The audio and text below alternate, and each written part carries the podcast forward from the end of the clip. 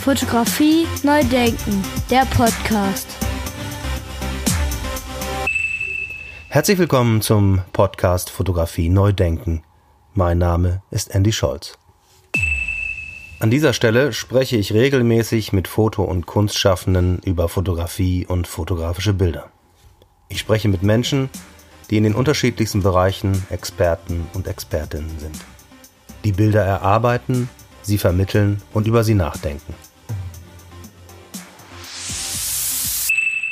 Die Idee zu diesem Podcast kam anlässlich des von mir und Martin Rosner gegründeten Festival fotografischer Bilder in Regensburg, das im Oktober 2017 zum ersten Mal stattgefunden hat und das, wenn die Lage es zulässt, dieses Jahr im Oktober 2020 zum zweiten Mal stattfinden wird.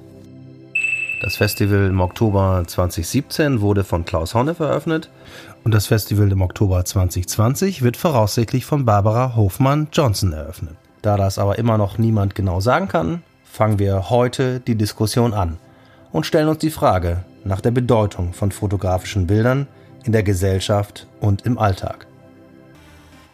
Am 20. Mai 2020 sprach ich mit Stefan Gronert. Er ist Kurator für Fotografie am Sprengel Museum in Hannover.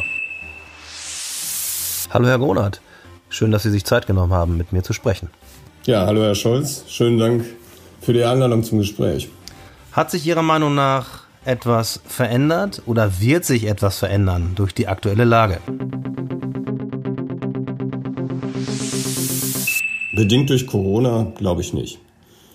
Ich glaube, wir werden zu, zu, genau dem gleichen Ausgangspunkt zurückkommen, in dem wir schon aufgehört haben. Es wird nicht mehr ganz so viel ähm, Kapital da sein und das wird der Kultursektor auch sehr stark spüren.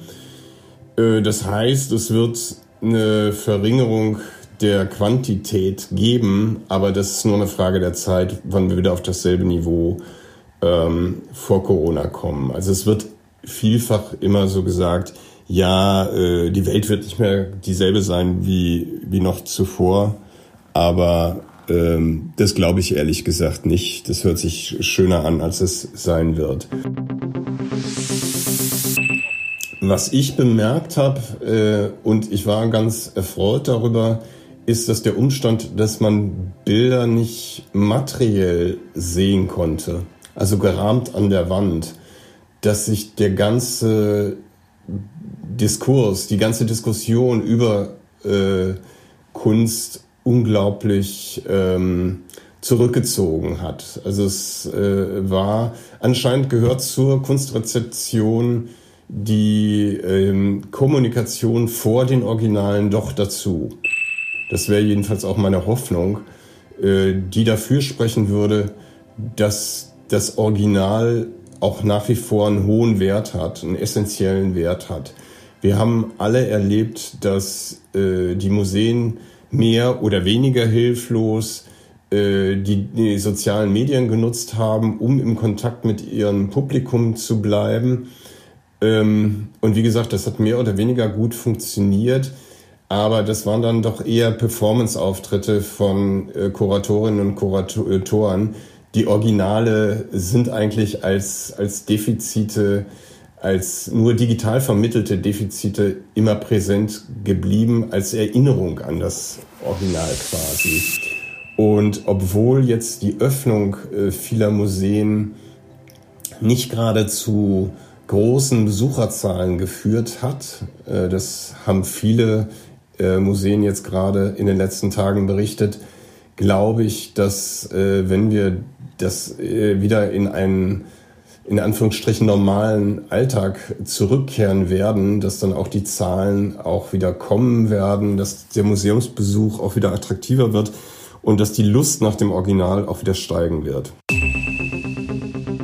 Stefan Gronert ist nicht nur Kurator für Fotografie am Sprengelmuseum, sondern betreibt auch regelmäßig unter www.foto-kunst-theorie.de einen sehr interessanten Blog, wie wir finden.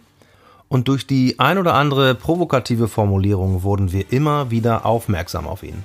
Am 22. Dezember 2018 schrieb Stefan Gronert in seinem Blog, die digital verursachte Bilderflut die uns vor allem im Umgang mit dem Internet begegnet, ist generell nichts Neues, sondern nur der quantitative Zuwachs einer seit Jahrhunderten beklagten Bilderflut. Sie ist in großem Stile zuletzt in den verschiedenen Formen der Appropriation Art seit 1977 Thema der Fotografie gewesen. Kein Grund, in populistischer Manier ein neues Zeitalter der Fotografie auszurufen. Das Ende meines Pamphlets kann also lauten, digitale Fotografie na und? Man muss keine Probleme schaffen, die da nicht sind. Bilderflut ist als alltägliches Phänomen überhaupt nicht zu bestreiten.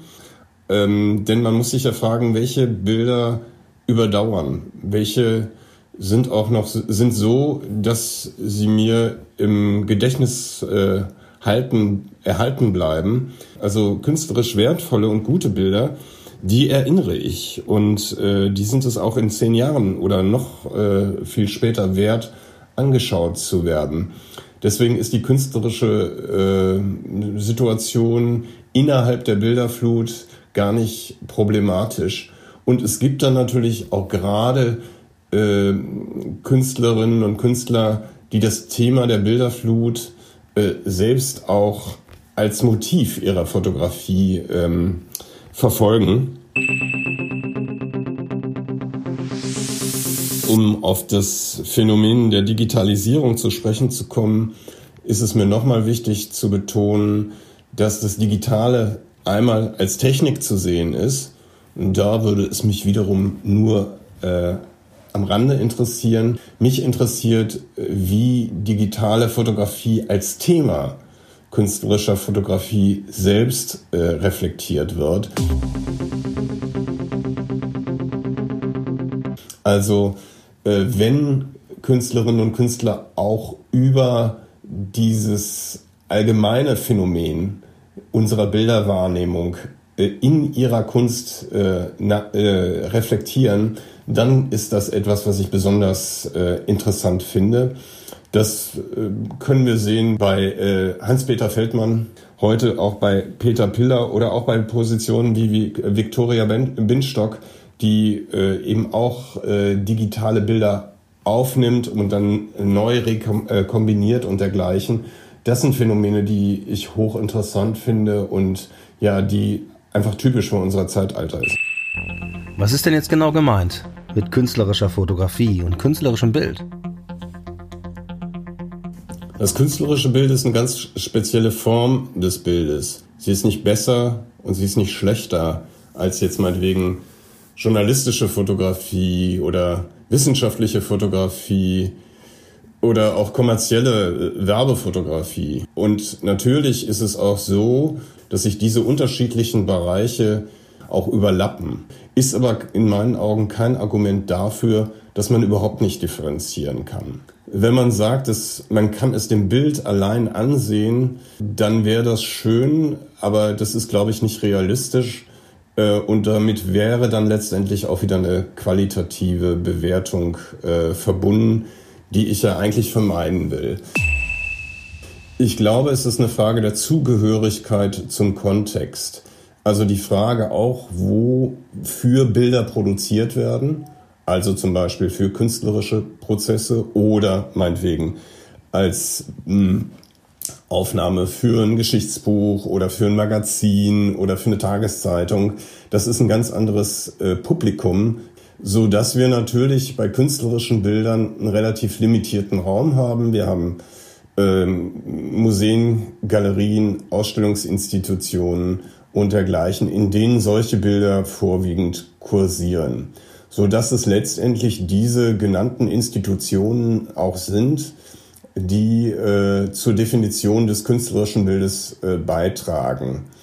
Ähm, dass diese Institutionen auch mal Fehler in meinen Augen machen, ist unvermeidbar. Es, man muss aber auch schon bei den Museen gucken, was ist das für ein Museum?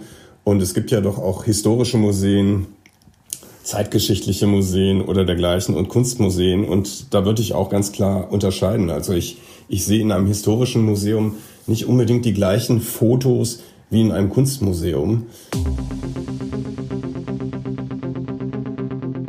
Nun hat die künstlerische Form des Fotos äh, auch eine ganz andere Geschichte. Ja, meine Aufgabe ist es, also zu sagen, welche Bilder zeige ich in, in der Institution. Dann muss ich begründen, warum ich das tue. Ich bin zum Glück davon entbunden zu sagen, warum ich bestimmte Sachen nicht ausstelle. Das kommt nur selten vor und dann ist es eher meine Haltung als Kunstkritiker, die ich dann einnehme. Aber ich stehe in der Pflicht zu erklären, warum ein künstlerisches Bild, das ich als solches bezeichnet habe, künstlerisch wertvoll in Anführungsstrichen ist und ja, was, was äh, der, die Erweiterung des Horizontes beinhaltet, die äh, ich mit dem künstlerischen Foto verfolge.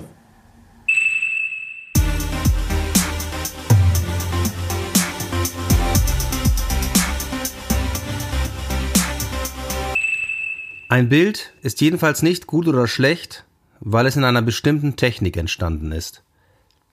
Wer es anders sehen mag, der sollte das Ende der Fotografie ausrufen und sich der Melancholie vergangener Zeiten hingeben. Ein zeitgenössisches Museum ist dafür kein Ort. Stefan Gronert am 14. Juni 2018 in seinem Blog.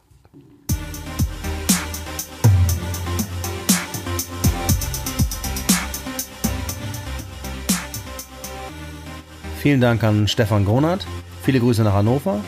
Vielen Dank an Martin Rosner. Viele Grüße nach Regensburg für die Hintergrundarbeit. Von mir auch alles Gute hier aus dem Studio in Essen. Bleiben Sie gesund und hoffentlich bis bald. Dankeschön.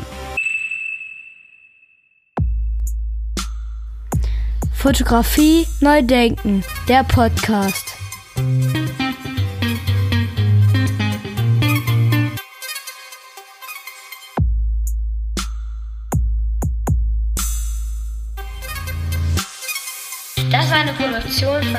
Studio Andy Scholz 2020.